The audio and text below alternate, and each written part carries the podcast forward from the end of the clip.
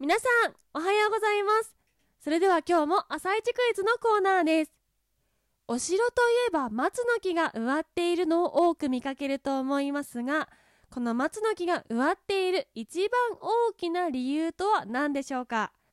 ?1 番、松の葉の殺菌力を利用して怪我をした兵士たちの消毒に使うため。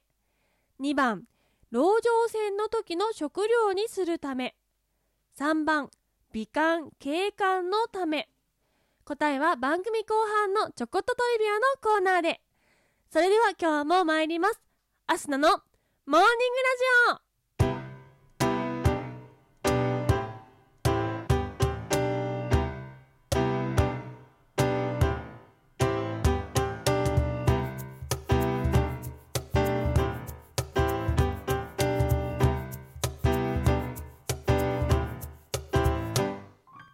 皆さん、おはようございます。そして今日4月6日火曜日、お誕生日のあなた、おめでとうございます。この番組はバイオリン弾きのアスナがあなたの今日一日を少しでも楽しくスタートできるようお手伝いをする番組になっております。今日のお天気や一日をワクワク過ごせるお役立ち情報などお話をしていきますのでどうぞ最後までお付き合いお願いいたします。ということで今日も早速お天気のコーナーに参ります。本日4月6日のお天気です。北日本から西日本の広い範囲でおおむね晴れる見込みとなっております。ただ関東から東海地方にかけましては北東からの湿った空気の影響もあり雲の多い天気となりそうです。最高気温は北日本で平年より高く東日本から西日本や南西諸島では平年並みのところが多い予想です。東京都最高気温は16度の予想となっております。続いて花粉の情報です。東海より西の地方では非常に多い予想。その他の地域ではやや少なめの予想となっておりますので落ち着いた一日となりそうです。それでは続いてのコーナーに参ります。毎日が記念日のコーナー。本日4月6日は開発と平和のためのスポーツの国際デー。城の日新聞を読む日春巻きの日となっております。開発と平和のためのスポーツの国際デー。こちらは1896年4月6日に初の近代オリンピックである第1回アテネオリンピックが開催されたことにちなみ制定されている国際デーとなっております。続いて白の日こちらは語呂合わせから来ております。死が4ロが6ということで白の日ということです。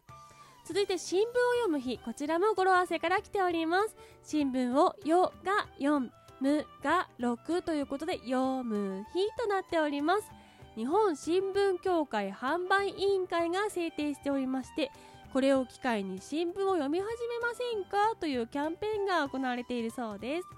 そして春巻きの日。こちらは春巻きが諸外国で spring roll。春巻くですね。そのまま spring roll と言われておりましてスプリングが春なので4月のこと。で roll を6と語呂で取りまして4月6日が春巻きの日という風になっているそうです。ちなみに生春巻きはですね spring roll 春巻きよりも後に伝わったことから summer roールと言われているそうです。こちらもちょっと豆知識ですね。その他天然塩結びの日マシュマロの日コンビーフの日など今日はちょっとね食べ物系の語呂合わせの記念日が多い一日となっております。それではお待たせいたしました。続いてのコーナーに参ります。ちょこっとトリビアのコーナー。本日は4月6日城の日にちなみましてお城にまつわる雑学お話ししてまいります。ということでまずは朝一クイズの答え合わせに参りましょう。本日の朝一クイズこちらでした。お城というと松の木が多く植わっている印象ですがその植えられた一番大きな理由は何でしょう？1番松の葉の殺菌力を利用して怪我をした兵士たちの消毒に使うため。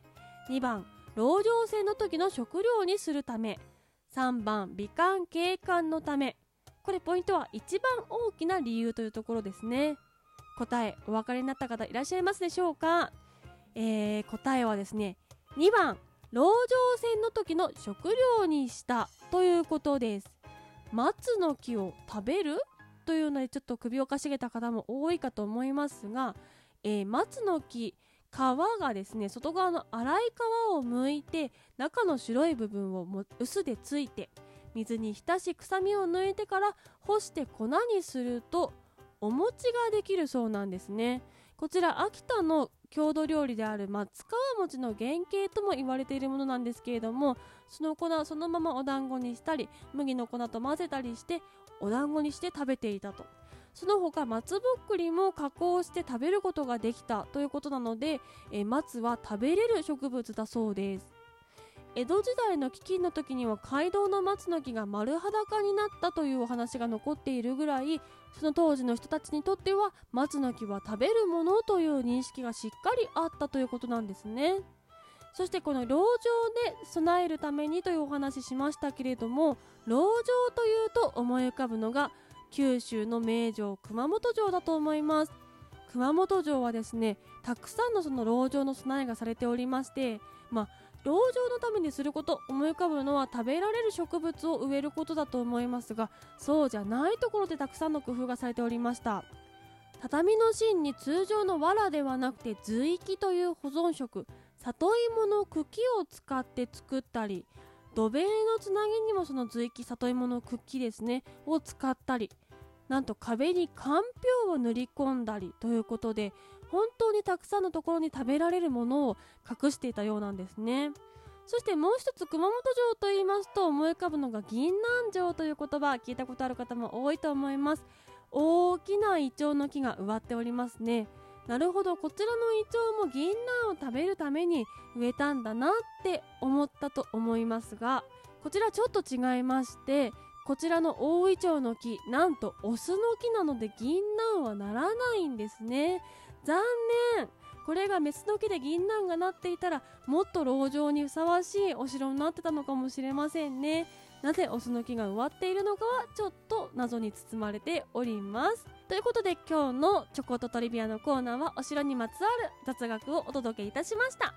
といったところで本日のモーニングラジオお別れの時間が近づいてまいりました。この番組は平日毎朝6時半に更新。そして兄弟番組「朝のほろ酔い話」が不定期で夜7時に更新。そしてこちらも不定期ですね。生配信やっております。ぜひそちらも聞きに来てもらえたら嬉しいのでぜひこちらの番組ポチッとフォローをしていただきましてまた遊びに来てください。そしてこの番組公式チャンネル目指しております過去の放送も繰り返し聞いていただきまして再生数たくさんいくと公式チャンネルになりやすいということなのでぜひぜひ皆様ご協力よろしくお願いいたします。